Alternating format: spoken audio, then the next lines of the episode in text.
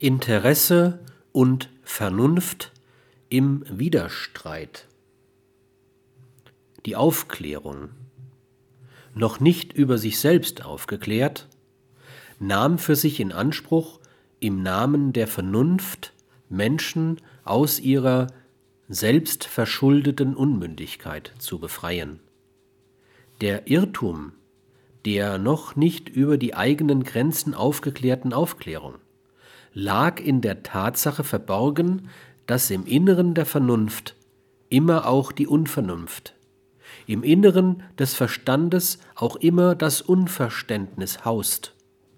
Spätestens seit Karl Marx wissen wir, dass Vernunft immer unter dem Anspruch des selten toleranten Interesses steht.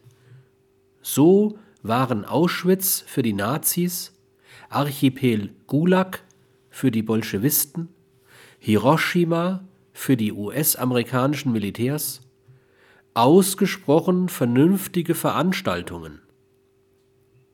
Mit diesen Scheußlichkeiten endeten die Vernünftigkeit und die Aufklärung der Neuzeit. Sie führte sich selbst in der Annahme einer allen Menschen gleichartigen Vernünftigkeit ad absurdum.